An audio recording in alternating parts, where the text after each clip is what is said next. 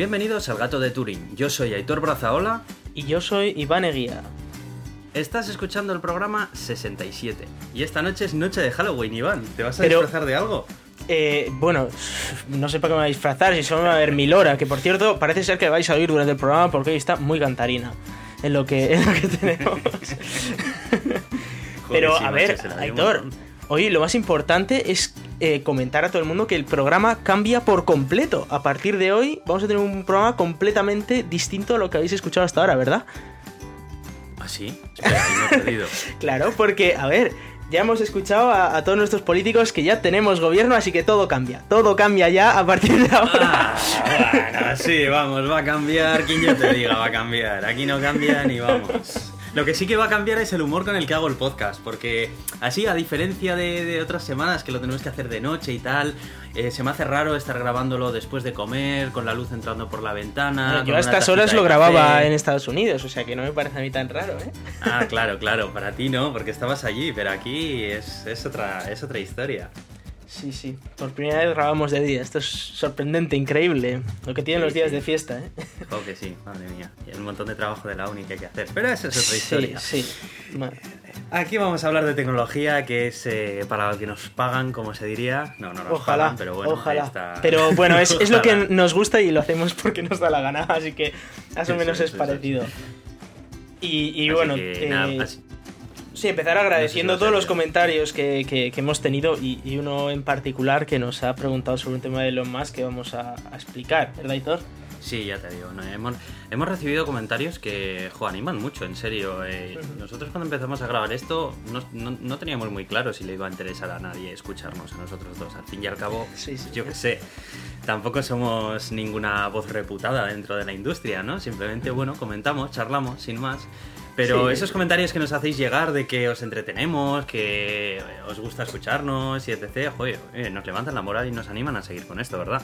Pues sí, la verdad es eh, algo apasionante porque bueno, esto era una charla que teníamos nosotros a la hora de comer todos los días y cuando lo, lo pusimos en internet pues está eh, este, esta idea de que la gente nos escuche y le guste pues es, la verdad es que motiva, motiva. Oye, yo últimamente hasta gente que no tenía mucha relación con la tecnología me he dado cuenta que nos está escuchando, ¿eh? O sea, en, Pues en sí, mi, fa- sí. en mi familia alguno ya me ha comentado que, que le gusta y tal, y yo, ah, no, pues mira, oye, no sabía que lo escuchabas y tal. Y sí, sí, sí. Y sobre todo suele gustar mucho cuando hablamos de privacidad. Parece ser que es un tema que a la gente le toca bastante de cerca y le interesa mucho. No, no me extraña porque estamos en una situación que vaya tela, ¿eh? Sí, sí, sí, sí, sí. Pues este podcast lo vas a conducir tú bastante, porque bueno, como Sí, bueno, ya empezamos- todos, yo ando en una temporada un poco así ocupadilla, pero bueno, tú estás ahí tomando el relevo Sí. al pie del cañón, así que Sí, sobre todo con, con el tema de Elon Musk, que es lo primero de lo que quiero hablar, ¿no? Y, y es que eh, nos comentaba Laran en en Evox, eh, decía, gracias por robarle el tiempo a vuestras vidas para poder hacer este podcast y querría saber vuestra opinión, ya que dedicáis tanto tiempo a hablar de él, sobre lo que dicen en el podcast La Contracrónica, y nos pasa el link de- del audio, acerca de Elon Musk. Supongo que tendréis mejor información y fuentes de la misma para contrastarlo. Gracias. Bueno, no sé si tenemos mejor información o peor, pero eh, yo voy a hablar un poco de lo que, de lo que yo sé, ¿no? Y efectivamente me, he escuchado el, el podcast de la Contracrónica, que está bastante bien. Es decir, que eh, sobre todo en cuanto, a, en cuanto a la vida de Elon Musk, están muy informados. Y, y me gusta que haya alguien que, que explique cosas como, por ejemplo, cuando se dice que Elon Musk creó PayPal, que, que no digan simplemente, pues fue Elon Musk y creó PayPal, sino que se explique ¿no? esa idea de que Elon Musk creó XCOM y, y luego XCOM evolucionó hasta, hasta un punto en el que vinieron unos chavales con una idea que se llamaba PayPal, que XCOM compró, y luego decidieron cambiarle el nombre a XCOM por PayPal, ¿no? Pero, y luego le pusieron a, a Elon Musk de, de CEO y tal. Eh, pues bueno, eh, explicando un poco por encima. Eh, efectivamente, como, como decían en, en, el podcast, ¿no? La Contracrónica, Elon Musk no es estadounidense. Llegó con 18 años a Canadá con, con su, con su hermano. Se comenta que, que vino con su madre, pero su madre vino más tarde. Entonces, él vino solo con su, con su hermano Kimball. Eh, porque básicamente eh, estaban en Sudáfrica, ellos son sudafricanos, ¿no? Y, y su madre, aunque era canadiense, estaba casada con, con un sudafricano. Y, bueno, em, la situación en casa no era buena. Eh, su, padre, pues la verdad es que era bastante violento, agresivo. Es verdad que en su biografía no, no lo llega a explicar del todo. Eh, y lo más, no quieren meterse demasiado en detalle, eh, pero sí que dice básicamente que, bueno, que su padre lo considera muerto. No está claro si está vivo o muerto, pero, pero lo considera que, no es su padre ya, ¿no? Por, por lo que hizo. Entonces, bueno, él se tuvo, se tuvo que mover a a Canadá y, estuvo, se movió creo que con 17 años, no llegaba a cumplir los 18. Y, estuvo pues por allí por Canadá, estudió, estudió ingeniería mecánica. Eh, como dicen, no está muy claro si la acabó o no. Él dice que sí, y de hecho, pues se hicieron una petición a su universidad y la universidad confirma que eh, primero dijo que no, la universidad que no lo había acabado, pero luego comentó como que sí, como que eh, había hecho unos estudios, pues no lo había acabado en su momento, pero luego estuvo estudiando y tal, y al final acabó la ingeniería mecánica, ¿no? Eh, bueno, esto tampoco es que sea muy relevante después de toda la trayectoria que ha tenido, ¿no? Sí, sí, sí. sí pero, pero es como, como una. El genio que no ha terminado la universidad. Sí, es bastante típico, pero bueno, parece ser que sí que la terminó. Eh, ahí está el tema. Y comentaban eso, que, que, bueno, que no es un emprendedor joven, que es un emprendedor que empezó a emprender ya muy mayor, con 25 años. Y hombre, 25 años tampoco que sea muy mayor para emprender. yo pensaba que me ibas a decir 35 o algo así, yo qué sé. No, no. Elon Musk creó su primera empresa a los 25 años. Eh, sí que es verdad que eh, es muy típico en estos eh, cerebritos de, de, Silicon Valley que la gente pues empieza a emprender a los 21, 22. Y, y, él lo hizo un poco más tarde, pero también es verdad que, hombre, él venía de un pasado de haber estado en Sudáfrica, haber tenido que moverse a Canadá, luego haber tenido que ir a Estados Unidos, y bueno, pues fue, fue un jaleo para él, que por eso empecé un poco más tarde de lo que es habitual ahí. Aún así, pregúntale tú a qué edad lo haría en España. Pues igual no lo hace en la vida, ¿no? eso te iba a decir, que probablemente no, porque con todas las trabas que se encontraría, eso es, es, prácticamente impensable. Y, bueno, él, comenzó. Eh, bueno, sí que es verdad que repiten mucho en el podcast que eh, todas las empresas son con inversiones ajenas, que no lo hace con su dinero. Y esto no es real. Eh, Sí que es verdad que la mayoría del dinero de sus empresas es ajeno porque obviamente tú no puedes montar una empresa de un billón de dólares, de mil millones ¿no? Eh, de dólares, con tu dinero porque no lo tienes, necesitas dinero de otros, obviamente, ¿no?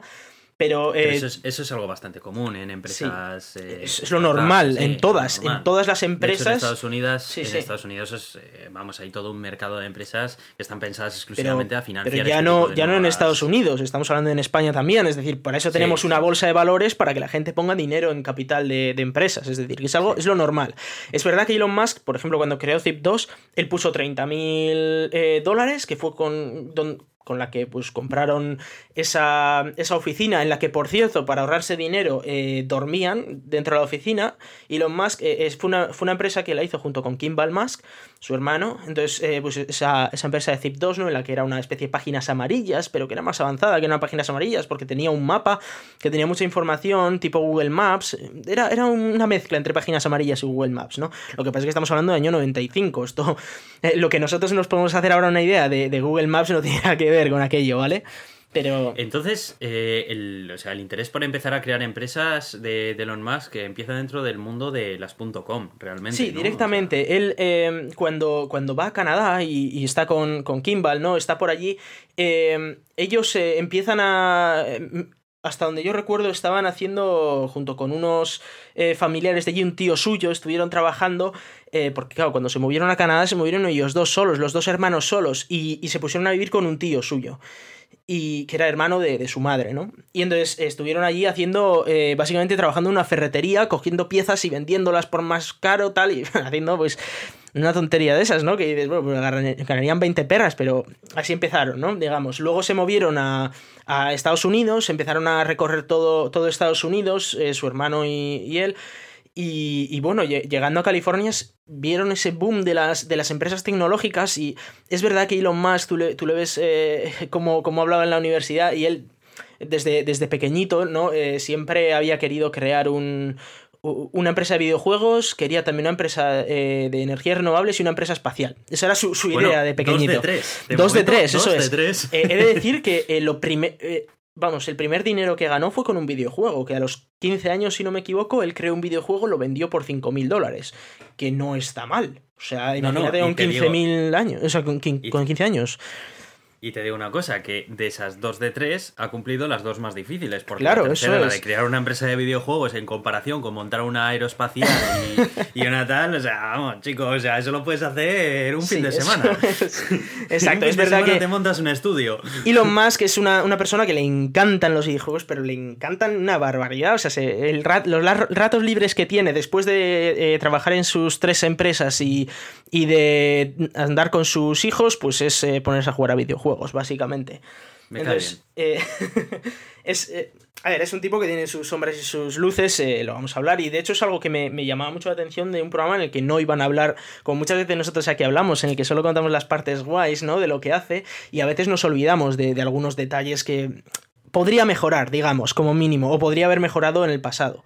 Hombre, a ver, como todas las personas, Claro, por supuesto. eh, no hay nadie perfecto. O sea, No, no es un semidios, Elon Musk, ¿vale? Es una persona que ha cometido errores en la vida y ha, comet- y ha hecho cosas muy grandes. Entonces, bueno, es, es alguien que la verdad es que es muy- para mí es muy respetable. Pero bueno, vamos a seguir explicando un poco el, el, el panorama este, ¿no? Eh, sí que es verdad que, como comentaban en ese podcast, sus empresas han sido familiares en general, o sea, las ha fundado con su familia, con su hermano en un primer momento, Zip2. Luego es verdad que XCOM, eh, con el dinero que ganó en Zip2, montó XCOM, en la que, eh, pues, eh, ahí ya se metió mucha gente y tal, ¿no? Aunque es verdad que en Zip2 también pues, había muchos inversores. Eh, no me gusta esa idea de que, que se transmite en, en- en ese podcast en el que está jugando con dinero ajeno, digamos. A ver, él monta una empresa con su dinero o, o con el dinero de otro, me da igual, pero a él se- la junta de accionistas le elige como director general y, y él toma las decisiones que cree convenientes y la junta de accionistas siempre puede negárselo, ¿no? claro. Entonces, claro. pues eso de que está jugando con dinero ajeno, pues oye, si, si yo te aseguro que si, por ejemplo, ahora en Tesla quiere eh, juntarse con Solar City, ¿no? Y los accionistas dicen ni de palo, él solo tiene el 20% de la decisión. Entonces, el resto, si el 80% restante no, no llega a un acuerdo, por mucho que él quiera juntarse con Solar City, no le dejan. Claro. Eso, es, eso es algo así, es, es así, ¿no? Entonces, pues bueno, eh, tanto como que está jugando con dinero ajeno, no, funciona como mismo. Si tú tienes 20 euros en acciones de Tesla, tu decisión no vale nada. Pero si tú tienes medio millón de, de dólares en acciones de Tesla, pues igual vale un poquito. Si tienes 50 Ya. millones, vale un montón tu decisión, ¿no? Entonces, eh, depende un poco de, de, pues eso, de cada accionista, ¿no? Y por mucho que él sea el CEO, pues no decide todo. Em, está, está un punto ahí en, en, en esa vida de Elon Musk, que es cuando le echan de PayPal. Que em, no fue un, momento bonito para su vida. eh, en el podcast no lo explican.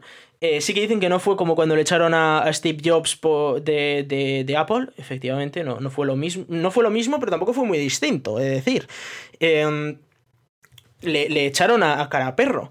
Porque Elon Musk eh, era director, había eh, sido nombrado director general de, de PayPal después de mucho luchar por ello, porque es verdad que Elon Musk quería ser director general de PayPal como fuera. eh, y, bueno, y al final lo consiguió porque el anterior director general, pues él consiguió demostrar que había hecho alguna cosa mal y tal, y, y- bueno, la junta de accionistas lo echó y se puso Elon Musk. Elon Musk tenía, tenía alguna idea que no gustaba en la junta de accionistas, como por ejemplo que quería quitar el nombre de PayPal y poner el nombre de XCOM, que era su, su, bueno, su, su nombre Casi. original, digamos. Menos mal que se quedó PayPal, ¿eh? Porque Probablemente, XCOM, Cada, sí. vez que, Sí. cada vez que lo dices, a mí me viene a la cabeza un videojuego. Que se Eh, llama así. Bueno, era x.com, ¿no? Era. Bueno, sí. eh, pues eh, Y- Elon y Musk, te de digo hecho. una cosa, que sí. con lo de x.com, Sí, lo me parece mejor una que me página puede venir a porno, la sí. cabeza es un videojuego, ¿vale? O un videojuego, sí. Eh, Elon Musk, a día de hoy, todavía él considera que habría sido mejor X.com. Pero bueno, si así es un tema de, de cada uno, ¿no? Y, y el caso es que, eh, así a lo tonto, un día que él eh, se cogió vacaciones, ya sabéis que Elon Musk se coge vacaciones, pero esto es como algo que ocurre como la lluvia en el Sáhara, o sea. Se coge vacaciones, por ejemplo, para que os deis una idea, la última que se cogió vacaciones fue hace tres años, ¿vale? Eh, él se coge vacaciones, pero muy, muy, muy de vez en cuando. Y en este caso se cogió vacaciones porque su mujer dijo que estaba hasta las pelotas de que, de que estuviera todo el día metido en, en la, en la empresa. Es verdad que eh, Elon Musk ya para entonces tenía, tenía mujer y, y, claro, estar metido 70, 80 horas en tu empresa teniendo mujer, eh, hombre, yo... Hombre, todas estas personalidades que se entregan tanto y que Sí. crean tantas, eh, tantas cosas así revolucionarias, al final lo pagan siempre en la vida Sí, familiar. es sí, que es está claro. imposible, o sea, el tiempo que... El tiempo es limitado al final. Es, es un personaje que se ha casado dos veces con la misma mujer, o sea, imaginaos la situación, ¿no? Por divorciar de alguien y luego volverte a casar el año que viene. Pero bueno, eh, más allá de, esa vida familiar, cogieron y se fueron de vacaciones a Japón, ¿vale? Que, no es un viaje rapidito, que sea en cinco minutos, es decir, de Estados Unidos a Japón. Y el caso es que mientras estaba en el vuelo, se juntó la, junta de accionistas a traición sin decirle a él nada y decidieron eh, echarle como CEO. Claro, a ver, no es bonito. Vale que lo, que lo quieras hacer, pero bueno, le pones al también en la junta, que él se pueda defender y luego si quieres echarle, le echas. Pero que esté él delante, ¿no? O sea, házelo por la cara, no, no se lo hagas por la espalda.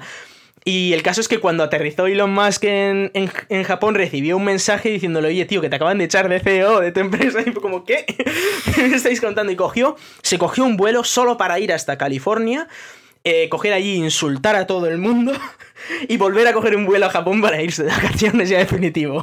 Hombre, me parece, es que me parece muy poco noble por parte de la Junta de Accionistas hacer algo así. Eso es, no, no, fue, no fue bonito, no fue algo demasiado bonito. Eh, es verdad que, bueno, él, él en ese momento sabía que se estaba negociando ya con eBay para la compra de, PayPal por parte de, eBay. Entonces, eh, tampoco le quiso dar demasiada importancia y él lo que hizo fue empezar a buscar otra cosa. Y lo que, lo que encontró fue que eh, un, antiguo amigo de, un colega estaba montando motores de cohetes en, su garaje. Ya tú, aquí como son la gente.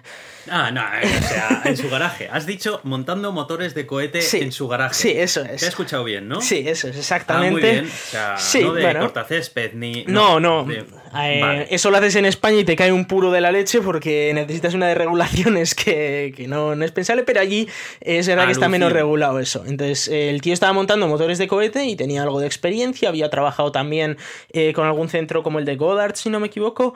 Y, bueno, pues se empezó a hablar con el tío y le dijo, a ver, em, ¿qué, pasaría si yo aquí meto dinero, no? Eh, si, si, meto cierto dinero, porque sabía que, que PayPal iba a ser vendido y, entonces, pues él cogió con el tío y dijo, bueno, pues yo creo que aquí necesitaríamos unos 50 millones o algo así. Y el tío dijo, vale, vale. Y cuando efectivamente se hizo la venta, eh, Elon Musk dijo que se largaba de PayPal y que y, con, con, ese dinero que recibió por la venta de acciones de PayPal, eh, pues no sé cuánto recibiría. Yo calculo que recibiría unos 175 millones de, dólares, ¿vale? Y el tío. O sea que sí. a día de hoy no tiene vínculo con PayPal. Hombre, imagino que seguirá teniendo alguna acción. Eh, nunca te quedas sin nada, ¿vale? Pero pero vendió la gran la mayoría de, la, participación que tenía allí. Y lo que es más importante, como en ese momento en una compra se diluyen todas las acciones, él prefirió coger el dinero que, que el tener más acciones, entonces seguirá teniendo, pues igual tiene un 3% de PayPal o un 2%, yo qué sé, lo que tendrá, pero, pero sobre todo lo que decidió coger fue el dinero. Y, cogió y montó SpaceX. Montó SpaceX con 130 millones de dólares, ¿vale? O sea, eso es invertir prácticamente, o sea, más de la mitad de lo que, de lo que has ganado en, una empresa nueva que, no tiene nada, que solo tiene un tío en un garaje haciendo motores, ¿vale? Oye, y una, cosa que me acabo de percatar ahora. Eh, el nombre de SpaceX, ¿cómo dices que se llamaba PayPal cuando lo fundó él? X.com, ¿no? X.com, sí. ¿Tiene alguna relación o...? Eh, pues, hombre, en principio... Eh, él no, no lo dice que, tenga relación. Eh, sí que es verdad que, bueno, pues como el nombre tiene esa X, ¿no? También. Eh, sí que él en su día dijo, bueno, sí que es verdad que me recordaba un poco a eso, ¿no? Pero él lo pensaba más como una idea de.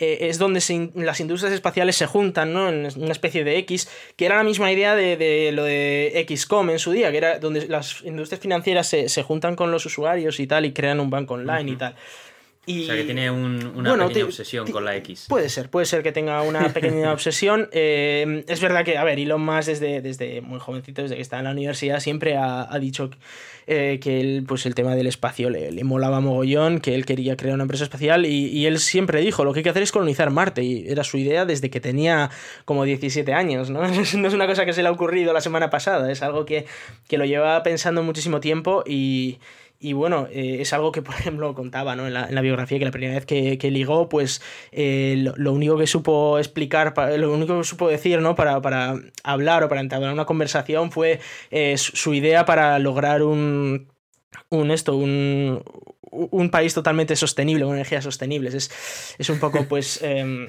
bueno, la tipa debería flipar, que luego se convierte en su mujer, ¿no? No, no, no, perdón, esta, esta, fue, su, esta fue amiga suya, esta no fue su mujer.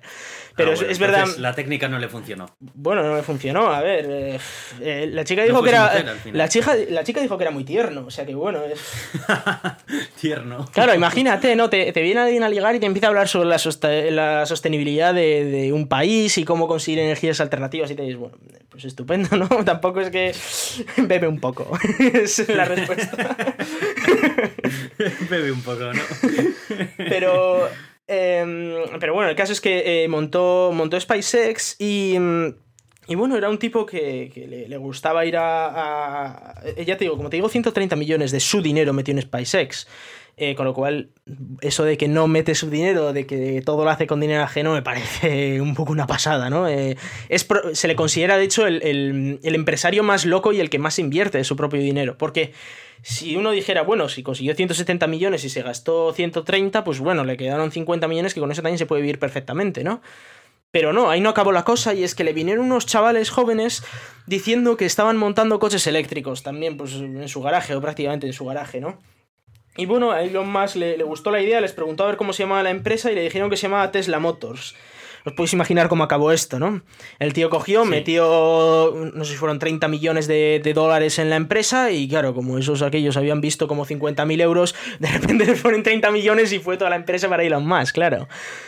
O sea que tanto Tesla como SpaceX son fundadas, bueno, son impulsadas por Elon Musk de una manera muy similar, ¿no? Son eh, pequeñas empresas que nacen. Mm, no, en el caso de SpaceX- garajes, como quien dice. El caso de SpaceX no es lo mismo que Tesla porque SpaceX no existía. Era un tío que por, por gusto, por las tardes, después de ir a trabajar, pues montaba eh, motorcitos de cohetes, ¿vale? No era... Él no estaba pensando en hacer negocio con eso, ni mucho menos.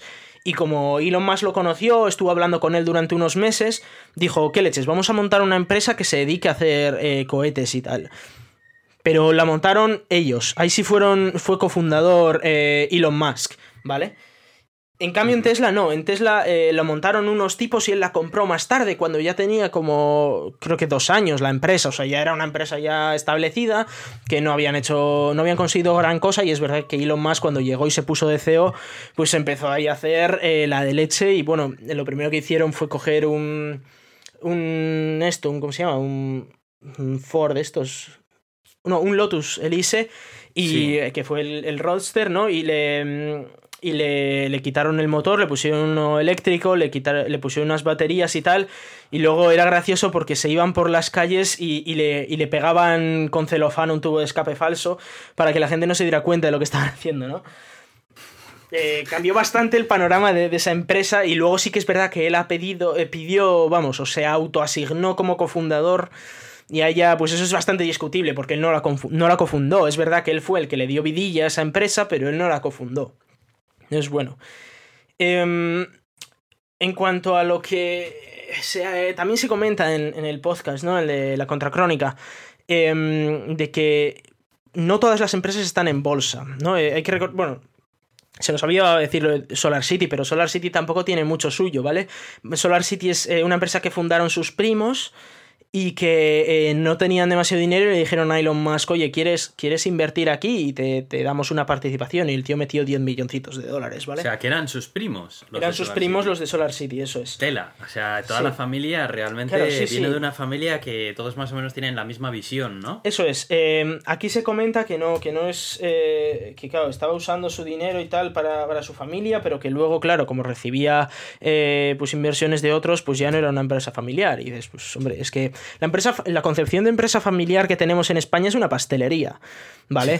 Entonces, eh, con Lo una de pastelería. definir perfectamente. Claro, con una pastelería no vas al espacio y una pastelería no necesitas 50 millones de, de dólares para una pastelería, ¿vale? Que Con eso mucho eh, respeto a los Sí, sí, pasteleros, no, no, desde luego. Ojo, alguien, pero ojo, es otra historia. Que se puede ganar dinero, se puede vivir de puñetera madre y, y es un negocio que está muy bien. Y ojalá tuviéramos más negocios como es en España, porque tristemente no existen. Pero eh, el tema es que si ya lo que quieres es montar una empresa de paneles solares, una empresa espacial, una empresa de, de coches, necesitas unas inversiones brutales, ¿no? Entonces no vas a poder hacerlo tú solo, vas a necesitar ayuda de otra gente, aunque a pesar de eso, es decir que Elon Musk, como habéis visto, pues ha metido muchísimo dinero, ¿no? En, en todas sus empresas. En el caso de Solar City, bueno, él, él, lo que comenta era que, bueno, él solo iba allí una vez por semana y le decían buenas noticias y se iba a casa, ¿no? No, no, ha controlado mucho de Solar City hasta, hasta hace no mucho. Sí que es verdad que, eh, bueno, comentaban que algo malo era que, que, ahora en las últimas épocas se andaban pues haciendo como préstamos del uno al otro. El uno le presta las baterías, el otro le presta paneles solares, eh, se hace un cambio de deuda, que no es que es un cambio de deuda, es que ha comprado la empresa con, con Tesla. Entonces, eh, el, que se, el que haya buen feeling entre dos empresas es bueno, o sea, no me parece malo, ¿no? Ahí el único que igual podría hablar es el mercado de la competencia, que voy a decir, no, a ver, no puede ser. O sea, si, si quieres hacer esto como una sola empresa, cómprala y hacerlo como una sola empresa, ¿no? Que es lo sí. que ha hecho al final, ojo.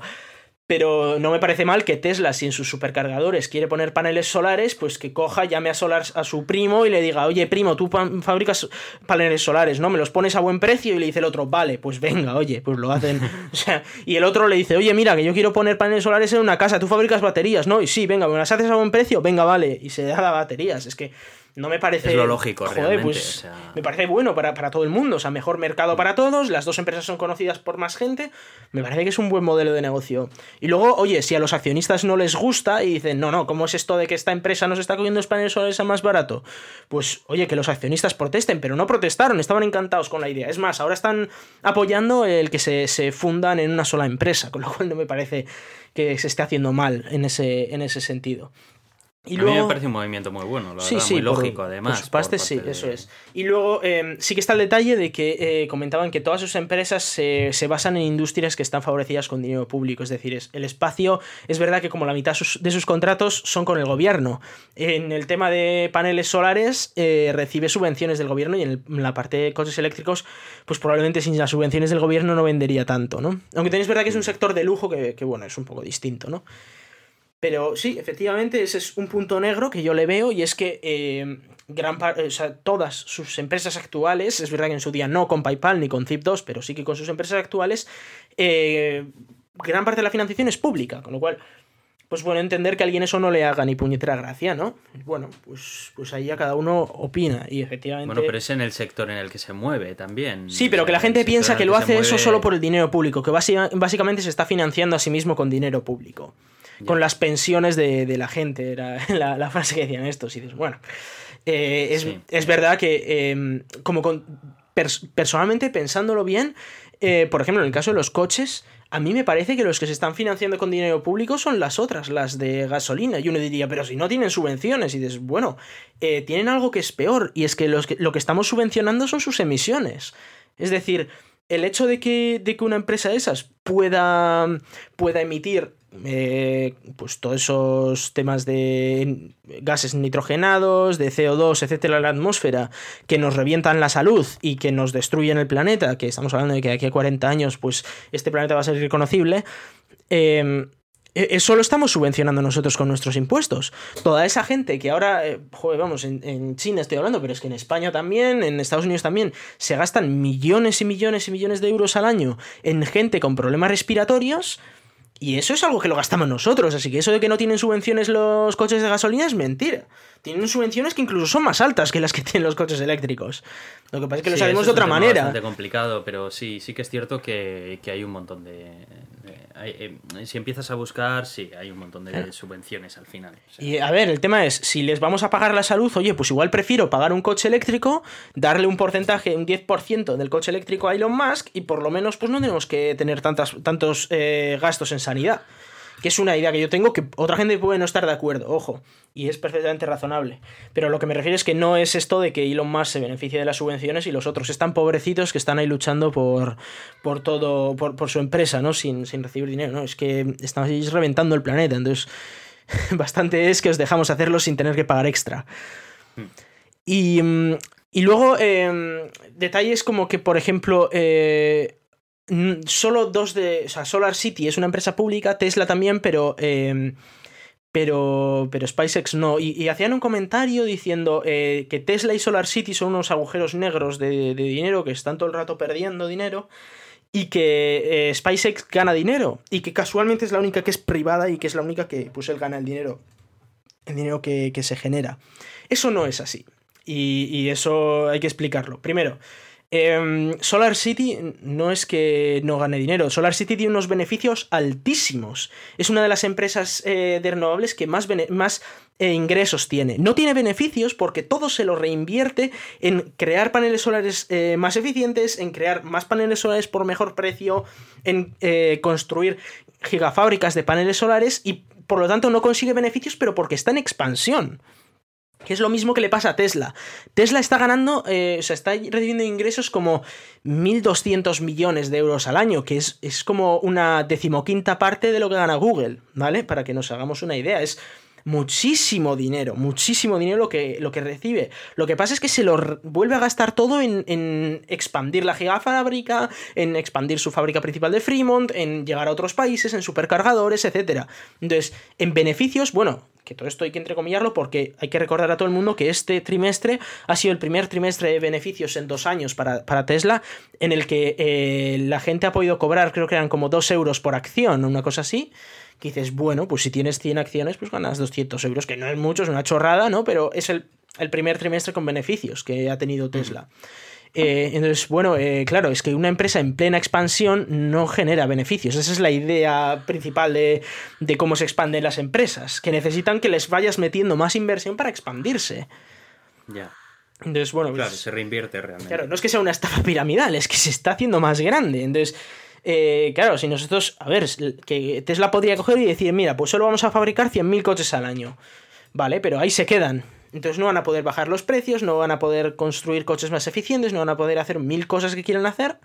Y, vale, igual sí generan beneficios. Ahora, la idea de Tesla es, no, no, no, vamos a saco, vamos a conseguir mejores coches, más ventas, más tal. Y dentro de igual 10 años generamos unos beneficios brutales. Y bueno, ese es el formato de Tesla, el formato de Solar City, ahora se van a juntar, ¿no? Pero. Y, otras empresas pues tienen otros formatos. Yo puedo entender que una pastelería, pues efectivamente no se va a expandir porque no tiene sentido. Bueno, alguna lo hace, pero no tiene demasiado sentido tener una, pastelería de 30.000 eh, empleados, ¿no? Es, es un poco grande.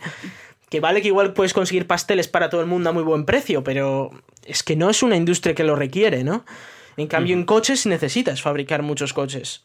Es, es lo, que, lo que tiene. Y, en el caso de SpaceX, efectivamente es privada. Y, no es que eso no significa que, todos los beneficios se lleve los Musk o, o que, claro, para una que, que, consigue recibir beneficios, pues eh, tal. No, no. Eh, hay que recordar que eh, SpaceX efectivamente ha generado dividendos más veces que Tesla, pero tampoco hay muchas veces, muchos meses que, está perdiendo dinero. ¿Por qué? Porque se está expandiendo, porque está ahora creando un sistema de transporte interplanetario que yo puedo entender que para la mayoría de la gente esto es muy sencillo, pero hay algunos que sean ingenieros y que les cuesta hacer estas cosas, ¿no? Entonces, eh, el hecho de que, digan que, bueno, lo de SpaceX se lleve todo el dinero de Elon Musk tampoco es verdad, porque Elon Musk es solo un accionista más de SpaceX. El hecho de que no sea pública es que simplemente no está en bolsa, que es distinto de que, de que todo, todo sea suyo. No es que todo sea suyo, sino que simplemente no está en bolsa y tú no puedes comprar acciones de SpaceX. Una persona cualquiera, mientras que sí puedes comprar acciones de Tesla, ¿no? Pero simplemente es eso, que no es pública. Con lo cual, eh, hombre, tanto como mm, esas palabras que usaban de entramado de empresas, de, fraude piramidal y demás, eh, lo siento, pero no. Y eso de que dicen de que ahora lo que ha hecho ha sido rescatar a Solar City, lo siento, pero no. Solar City era una empresa que tenía mucho futuro. Lo que pasa es que ha querido meterla dentro para hacer un futuro combinado, ¿no? Entre Tesla y, Solar City. Entonces, eh, ¿tiene sombras? Sí, pues efectivamente. Eh, cosas como, por ejemplo, que, que no lo he oído yo comentar, y es que mete una caña de trabajo a sus empleados demasiado fuerte, ¿no? Eh, un empleado de Tesla trabaja muchísimas horas, incluso fuera de horario habitual. También cobra mucho, es verdad, pero, pero trabaja muchísimo un empleado de Tesla. Es verdad que efectivamente, como, como hemos comentado, tiene, todas las empresas entran en sectores que reciben financiación pública. Que eso es algo que puede gustar más o menos y a cada uno tal.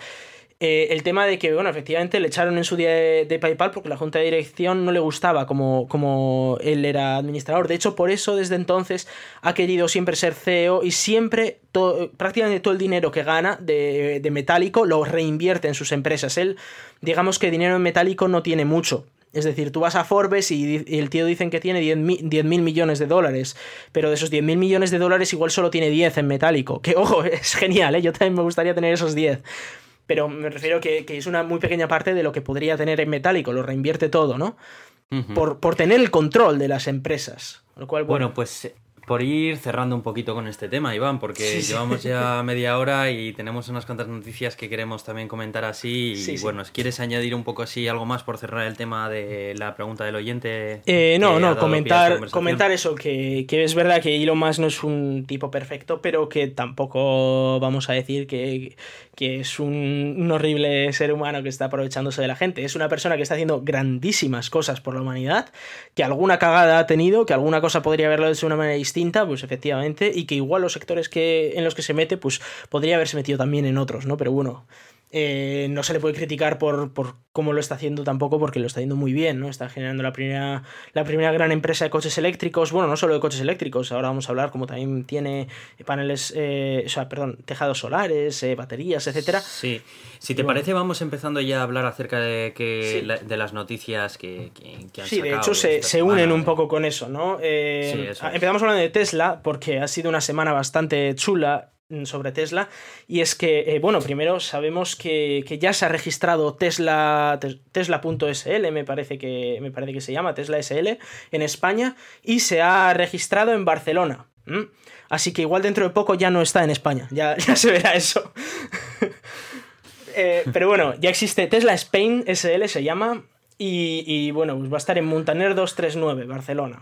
Si alguno se quiere pasar por ahí y mandar alguna foto, no creo que haya nada allí, pero bueno, es, eh, es donde se ha registrado. Aunque sabemos que va a crear una, una, una tienda en Barcelona y otra en Madrid, que es lo que... Eso sí que puede molar mucho, el poder entrar en una tienda de, Tesla y poder curiosear todos los modelos, eh, poder mm. verlos. En sí, desde aquí nos, nos está oyendo, si nos está oyendo alguien de, de Tesla Spain, oye, no nos importaría probar uno de los modelos y luego hacer una review o algo sobre el tema. hacemos aquí una review y sin ningún problema. Nos lo dejáis un fin de semana cada uno, ¿verdad, Iván? Y, Yo lo veo bien. y le damos ahí un poco de cera, le probamos y eso, y nada, lo cuidaremos bien. Hombre, desde luego. Y, y, bueno, las noticias, ese era como el pequeño apunte sobre España, pero la gran noticia de Tesla es que ha presentado los nuevos tejados solares y baterías. Em, empezando con el tejado solar, no sé si has tenido editor tiempo de ver esto. Pero es espectacular. creo, que, creo que hablaste acerca de él en un, en un episodio, ¿no? Que sí, lo comentamos. o algo así. sí que lo comentamos. La verdad es que a mí me llamó mucho la hmm. atención porque eh, tiene diferentes diseños, incluso puede, puede encajar dentro del diseño de un tejado bastante tradicional, con las típicas tejas marrones y, demás. Es bastante curioso. No, deja de deja de darle ese toque feo a las casas que tienen energía solar, que tienen que tener ahí un pedazo armatroste en el tejado, ¿sabes? Que al final eh, es hasta antiestético. Sí, es verdad que comentamos aquí alguna vez que Tesla estaba eh, pensando en crear tejados solares. Bueno, hasta ahora sí que es verdad que hay algún tejado solar por ahí. Es un, trozo negro de, tejado que es básicamente una placa solar pero puesta encima del tejado, que es bastante mm. feo. Tesla ha venido y ha traído cuatro diseños. Unas son las típicas tejas anaranjadas de la Toscana que llama él.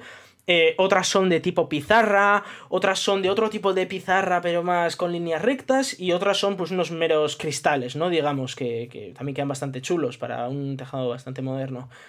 Y eh, tienen una eficiencia del 98% que una placa solar normal, con lo cual es como tener placas solares ahí puestas, te ahorras el poner placas solares encima del tejado y te sale más barato que eh, construir un tejado y pagar además la energía, con lo cual eh, es un tejado bonito, barato, es un poco más caro que un tejado normal, pero más barato que, el tejado más la energía que consumes.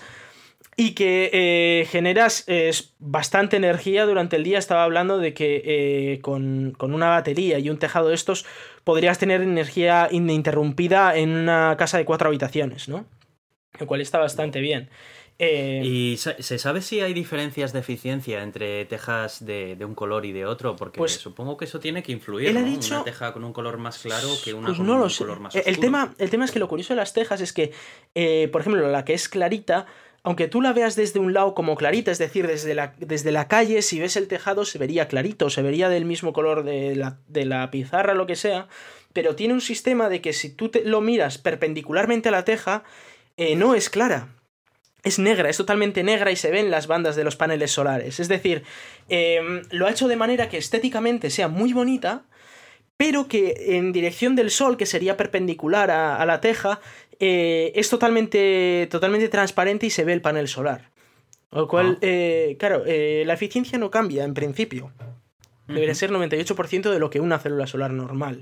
Oye, ¿y qué tipo de, de conexión necesitan estas tejas? Porque entiendo que necesitará por debajo de las tejas algún tipo de plataforma o algo sobre la que vayan conectadas como piezas de Lego o algo, ¿no? Eh, no lo ha dejado nada claro, pero sí que ha dicho que eh, se combinan con otras tejas. Es decir, si por ejemplo tú quieres tener, eh, yo qué sé, 3 kilovatios de potencia, pero en tu tejado entraría como para 10 kilovatios, pues tú pones 3 kilovatios de esas tejas y las demás tejas serían normales, ¿no? Y las puedes ir alternando, una normal sin panel solar con una con panel solar. De hecho, uno de los tejados que tenía ahí, pues era una de las que alternaba, ¿no? Eh, panel solar, no panel solar, panel solar, no panel solar.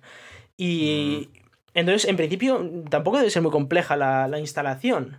Lo que sí que comenta es que estas eh, tejas son aproximadamente entre dos y tres veces más resistentes que una teja normal y que además eh, son mejores para, para, proteger de que, pues, tema de insulatorio, ¿no? De que no se va el calor, de que no entra el frío, son, son mejores que las tejas normales. Uh -huh. También es verdad que eso son más caras, ¿no? Y son de cristal, como comentaba, pues bueno, es de vidrio más eh, cristal, ¿no? Para que se entienda bien. Han hecho una demostración de tirando una bola contra las tejas y parece que aguanta bastante bien, comparando con otras tejas, con lo cual eh, a mí me ha gustado el tejado, la verdad. Él decía, ¿no? Si, si esto es más barato que, que, un tejado nuevo más electricidad, ¿quién no se lo va a comprar, no? Y dices, bueno, pues te lo pones y te ahorras la electricidad, que ya está. Bueno, habrá que ver en la práctica, pues eso, qué, qué, versatilidad tiene para la hora de instalarlo en diferentes tipos de tejados. Han comentado de el que... precio final con el que realmente luego llegue Sí. al resto del planeta. Han comentado que podría ser- bueno, aquí a eh, España de que nos llegan todas No, no, estas olvídate. Al resto, precio... al resto del planeta no va a llegar, Aitor. No va a llegar. Esto es algo que Esto solo va a ocurrir en California. De momento solo en California. Y luego se irá moviendo eh, hacia el este, ¿vale? Dentro de Estados Unidos. A España esto no llega en 30 años. Entonces, tecnología que no va a llegar a España. Yo lo siento mucho por, por la gente. Pero no va a llegar. Eh, sí que es verdad eso, que eh, dice que es más fácil de instalar que un tejado normal.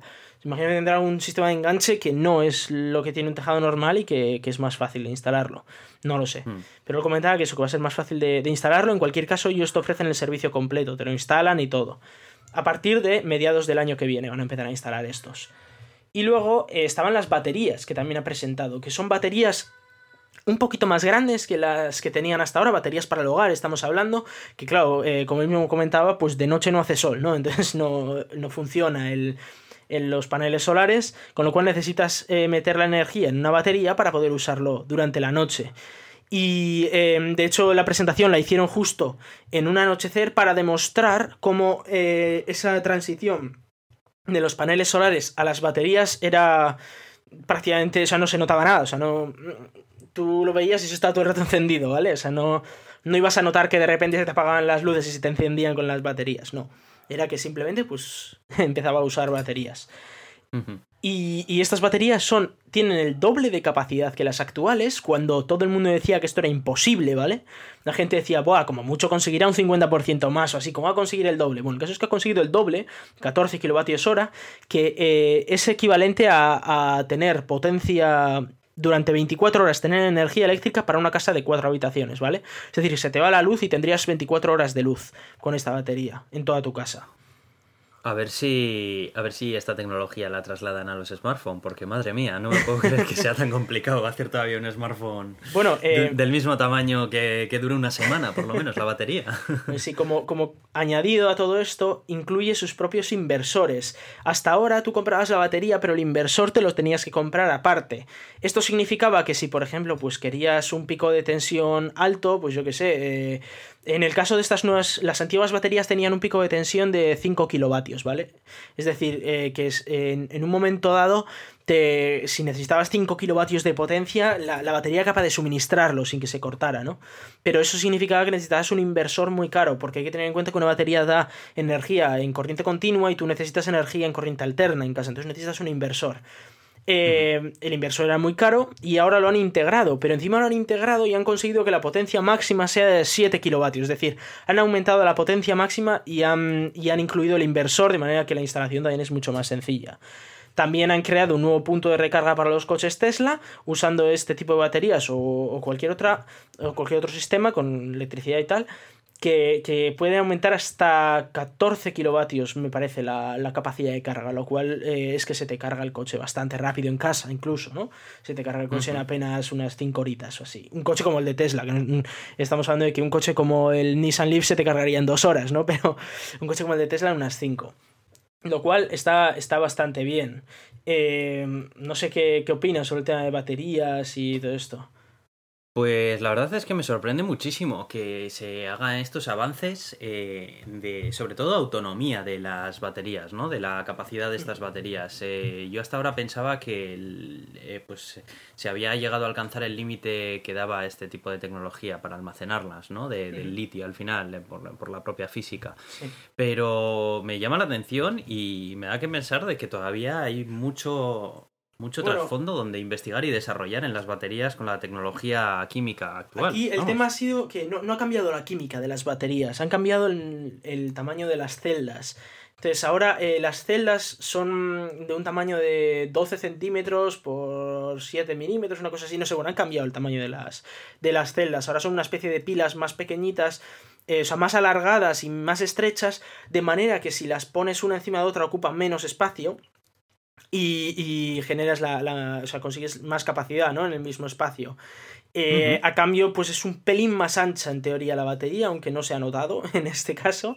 Pero sí que es verdad que consiguen meter, eh, almacenar más energía en menos espacio solo por el cambio del formato de las celdas, que son el único tipo de celdas que ahora se están fabricando en, en la gigafábrica de baterías, que son también las mismas celdas que ahora eh, las están metiendo en los coches en principio, hasta donde yo sé. Con lo cual, por eso han conseguido hacer un, Tesla Model S de, de, de 100 kilovatios hora de, batería, ¿no? Está bastante pues a ver cuándo llegan a España, simplemente. Bueno, a España tenemos, eh, tenemos una empresa que, lo está haciendo incluso mejor que Tesla en ese sentido, que se llama Albufera Energy, que, han presentado unos, bueno, unos resultados bastante prometedores con, eh, no con baterías de litio, sino con baterías de aluminio-aire. Eh, que, bueno, es, una nueva tecnología. nunca la había oído. Sí, es, bastante sorprendente. Y, tienen aproximadamente un 50% extra de densidad energética. Y son bastante más baratas que las de litio. Y las van a empezar a comercializar en España, sobre todo para empresas, pero bueno, imagino que algún particular también las podrá aprovechar a partir de 2018. Con lo cual estaremos muy atentos para anunciarlo aquí sobre a ver qué es lo que presenta Albufera Energy, que tiene eh, mucho futuro, parece ser. Y sobre todo, pues bueno, una empresa española que parece que de esas no existen, pero también hay alguna y hay que comentarlas cuando, cuando salen, desde luego. sorprendente. Y me querías comentar acerca de un nuevo documental que se, ha, se, ha, estrenado, ¿no? Con Leonardo DiCaprio, que me llama muchísimo la atención que un actor como Leonardo DiCaprio se preste para este tipo de cosas. Bueno, como que no le pega. Eh, Leonardo DiCaprio fue, eh, fue seleccionado como embajador de las Naciones Unidas en, en temas de cambio climático hace dos años o dos años y medio. Con lo cual, bueno, eh, ya estaba un poco metido ¿eh? en el tema. Él ya había hecho un poco de política sobre el tema, pero bueno, ya cuando fue elegido embajador de las Naciones Unidas, pues le tocó trabajar, ¿no? Y, se tuvo que poner a, hacer esto. Es un documental buenísimo, se llama Before the Flood, antes de la inundación, ¿no? En el que, eh, pues Leonardo DiCaprio se, hace un viaje por todo el planeta Tierra, se va a Indonesia, se va a la India, a China, al, al Ártico, se va a, Noruega también, está en los Estados Unidos, habla con Elon Musk también, de hecho, en la gigafábrica de baterías, vamos a poder ver cómo es la gigafábrica de baterías por dentro un poquito. Y es em, contrastando con varios expertos, varios em, científicos, etcétera, y ver cómo, pues, eh, en Estados Unidos hay que tener en cuenta que el 40% de la Cámara no cree en el cambio climático.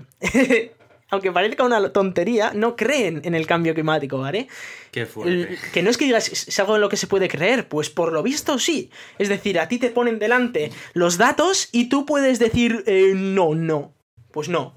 Porque, a ver, la, teoría básica es que... Eh, como, Dios creó la Tierra, pues eh, que no nos pensemos los humanos con capacidad como para cambiar el clima. Y que si está cambiando el clima es porque Dios así lo está haciendo, no porque nosotros estemos cambiando el clima, ¿no? En realidad en Estados Unidos se lleva mucho eso. ¿eh? Sí, demasiado. Se lleva demasiado porque, bueno, por suerte sí que es verdad que en el mismo documental eh, Leonardo DiCaprio va a hablar con el Papa y el Papa le dice que por favor siga haciendo su labor porque hay que parar el cambio climático. El Papa, ¿no? También otra manera de verlo, eh, para aquellos que son creyentes, es Dios nos dejó una tierra estupenda y la estamos reventando, o sea que no enfademos a Dios. Yo lo digo para aquel quien, quien sea creyente que por favor, o sea, esto no no, no es cuestión de, Dios o no Dios, nos la estamos cargando nosotros, así que poder lo podemos hacer. Es sorprendente que todavía haya gente que se permita el lujo de pensar que esto puede ser o no puede ser verdad. Es, cuando, es... algo que hasta las mm. personas muy alejadas de, la ciencia eh, se dan cuenta, ¿no? De que cada año eh, hace más calor, eh, cada año las estaciones se alargan más. o sea, se ve, no hace falta mm. que, no sé si te acuerdas de, la noticia de la noticia del mes pasado de que eh, agosto había sido el mes más caluroso de la historia de lo que se tiene esto. Bueno, pues siento decirte que se ha quedado anticuado porque septiembre es el, mes más caluroso de la historia ahora y probablemente octubre será el, nuevo mes más caluroso de la historia. Y no estamos hablando a a tema regional, eh, os recordamos que el calentamiento es calentamiento global, es decir, eh, que igual en vuestro pueblo hace más frío, y igual estos tres últimos años ha hecho más frío de lo normal en vuestro pueblo, pero a nivel global las temperaturas están aumentando, aumentando muchísimo. Este pasado mes se han superado los 400 puntos por millón en CO2, han sido 404, es la primera vez en la historia que ocurre eso.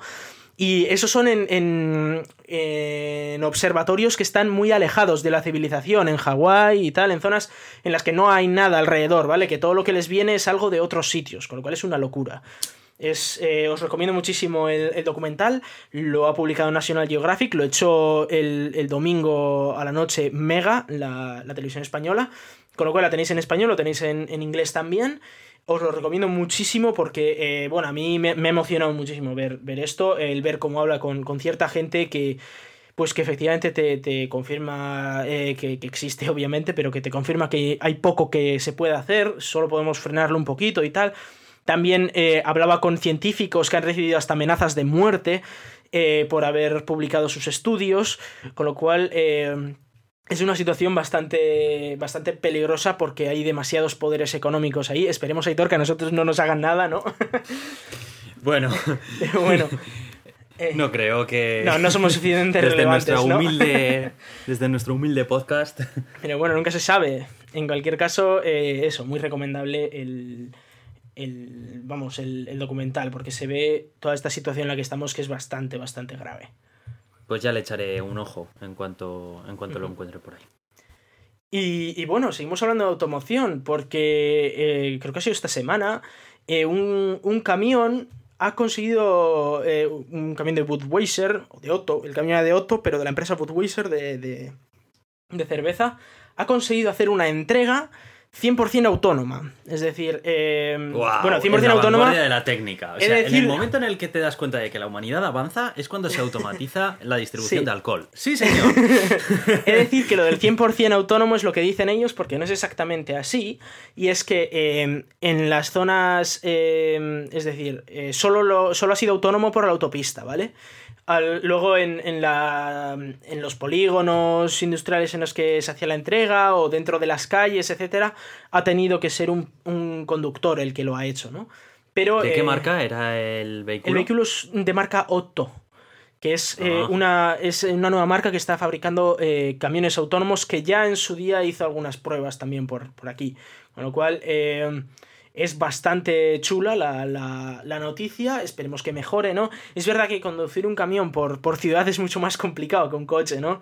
Entonces eh, puedo entender que eso se retrase, pero bueno, eh, durante todo el camino es verdad que estuvo seguido por, una patrullera de la policía y, y por, una, por un coche cámara, pero eh, quien llevaba el, el, camión pues estaba todo el rato en, en, la zona de descanso del camión pues tomando algo o descansando tranquilamente, ¿no? Lo cual es algo muy chulo porque si, si, no tienes que dormir pues esto es, recordemos a los Simpsons, ¿no? Cuando se quedan dormidos por la noche pero el camión les llevaba a donde tenían que ir. Lo cual es, es bastante bastante significativo. Todos sabemos que lo que dicen los Simpsons. Todos sabemos lo que lo que dicen los Simpsons se, se termina cumpliendo. Ya, ya se vio que, que Trump se iba a, a, presentar a las elecciones americanas hace ya 10 años. Se sabía que íbamos a tener problemas con los autocorrectores hace ya 15 años. Así que todas. Y se sabía que se iba a hacer un impuesto al sol en España gracias al señor Vance poniéndonos ahí delante del sol una gran parabola. Así que yo creería mucho a los Simpson y parece ser que vamos a tener camiones autónomos muy pronto. Ya te digo que Otto está funcionando muy bien y está consiguiendo grandes cosas. Esto es un claro ejemplo y ha conseguido llevar todas esas cervezas que además, por cierto, para aquellos que, les guste la cerveza, va a tener una edición especial. Eh, todas las botellas de esa, de esa cerveza que fueron en ese camión y tienen unos stickers esto pues que viene que les explica que, esa cerveza ha sido transportada de manera autónoma está bastante chulo no como detalle y, en fin. Y bueno. a mí me gustaría conseguir una de esas latas, ¿eh? Estaría chulo, sí, sí, la verdad, para, tener. Sí, sí, para tener el recuerdo, ¿no? La primera lata de cerveza que se envió de manera autónoma. Dentro de unos años será una chorrada, ¿no? Como diciendo, joder, lo raro es que no se envíe una de manera autónoma, pero la primera es importante, ¿no? Es, como el primer mensaje de internet o la primera llamada telefónica, ¿no? Es, es algo chulo. Sí, pues sí, la verdad. Y para acabar ya el día de hoy, os venimos a contar eh, que ha salido una nueva criptomoneda, que esta no es la que yo estuve haciendo en, Estados Unidos, eh, que esa por ahora está parada, pero es verdad que eh, ha salido una nueva moneda bastante chula, que hasta Edward Snowden le ha gustado la idea, y es que es una, es una moneda que tiene, tiene, algunas mejoras tecnológicas respecto a Bitcoin, pero sobre todo se centra en la, en la privacidad. Eh, viene del proyecto ZeroCoin y se llama Zcash.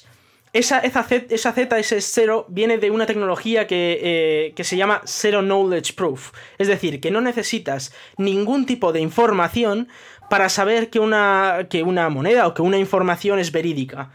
Lo cual es eh, una tecnología muy compleja, muy, muy, muy compleja y que permite que, todas estas eh, monedas, estas transacciones que se generen en esta moneda sean totalmente privadas, es decir, no tienes por qué publicar quién eres tú, excepto a aquellas personas que tú consideres oportuno. Es decir, a esas personas les das tu clave o la clave de, de, verificación de esa transacción y se puede verificar que efectivamente tú has sido quien ha enviado ese dinero, pero el resto de la red no lo sabe. Lo cual es, eh, pues, para temas de privacidad muy interesante, sobre todo en este mundo en el que vivimos, ¿no? Oye, eh, habría que mirar un poco más en profundidad cómo funciona esta moneda y no, en este episodio, sino sí, probablemente en otro episodio haremos un, análisis más complejo del tema. Eh, solo comentaros que eh, tal y como ocurre con Bitcoin, se crearán en total a lo largo de la historia 21 millones de unidades de la moneda. Esto, bueno, es, muy entrecomillado porque nunca se llega ¿no? a, a, ese número, cada vez se generan menos y es una, es una curva cuyo límite superior en el infinito llega a 21 millones, pero no se generan nunca esos 21 millones, ¿no? Eh, mm. Eso cualquier matemático, pues eso extiende a. Y eh, como curiosidad, pues el 10% de los beneficios serán distribuidos entre los accionistas de la, moneda, lo cual eh, pues me parece razonable teniendo en cuenta que han creado, han creado una moneda bastante chula, ¿no? Está, mm. está bastante bien.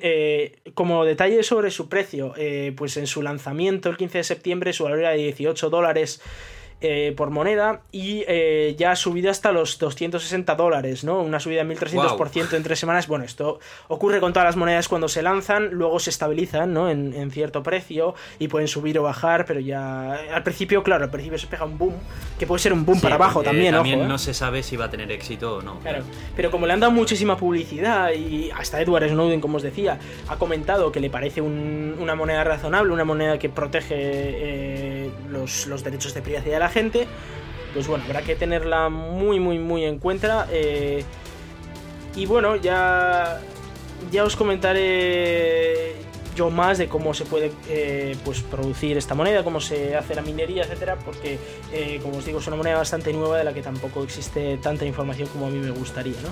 Entonces, bueno, la, analizaremos y en el futuro os daremos un buen análisis del tema. Pues sí, y bueno, pues eh, esto ha sido todo por hoy. Eh, vamos a recordar los métodos de contacto y dónde nos podéis escuchar. En primer lugar, nos podéis escuchar en Euska Digital los jueves a las 7 de la tarde y una repetición los domingos a la misma hora. Nos podéis escuchar en Radio Pod Castellano en el momento en el que salgamos, no hay un orden establecido.